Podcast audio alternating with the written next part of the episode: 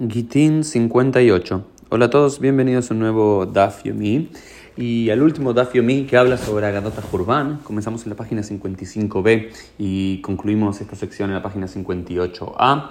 Eh, muy pertinente estas eh, tres semanas de semiduelo y se nos cuenta dentro de todas las historias que aquí aparecen se cita un versículo que dice Bnei Tzion Yekarim Amesulaim Bepaz a los eh, preciosos niños de Zion comparables al oro fino.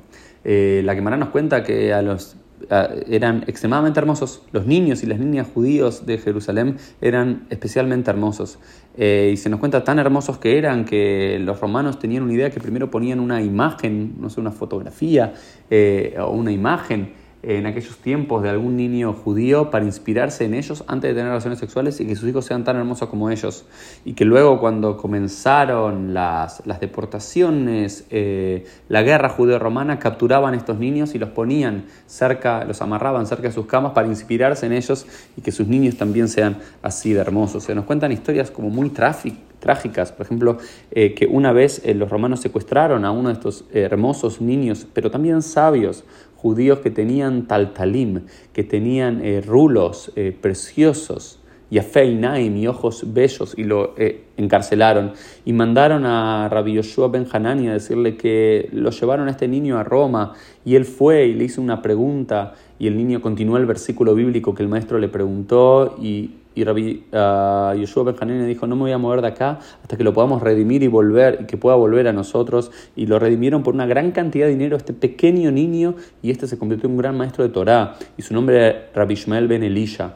Al parecer esto ocurrió en la primera guerra judeo-romana, ¿no? estamos hablando del año 60, pero de la era común, 66, pero él tuvo hijos luego y se nos dice que en la Segunda Guerra o en la Tercera Guerra Judeo-Romana, sus propios dos hijos, su hijo y su hija, fueron también secuestrados y fueron comprados por dos esclavizadores romanos diferentes y tiempo después estos dos... Eh, dueños de los hijos de Rabbi Shmuel Ben Elisha eh, se dijeron mutuamente, yo tengo un niño que es extremadamente hermoso, y el otro dice, yo tengo una niña que es extremadamente hermosa, unámoslos para que nuestros, sus descendientes, que van a ser nuestros esclavos, sean absolutamente hermosos y podamos venderlos por grandes eh, fortunas. Por supuesto, ellos no sabían que eran hermanos.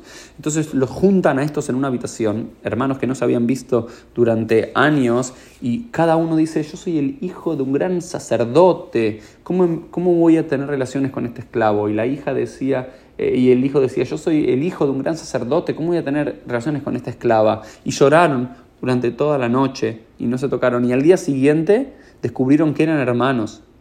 Y por supuesto no iban a, acostarse como querían sus amos. Y lloraron tanto, pero tanto, tanto, hasta que sus almas expiaron y murieron.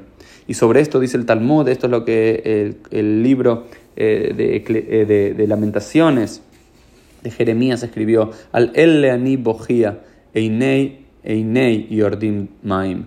Dice, por esto yo lloro, mis ojos, mis ojos sacan lágrimas, ¿no?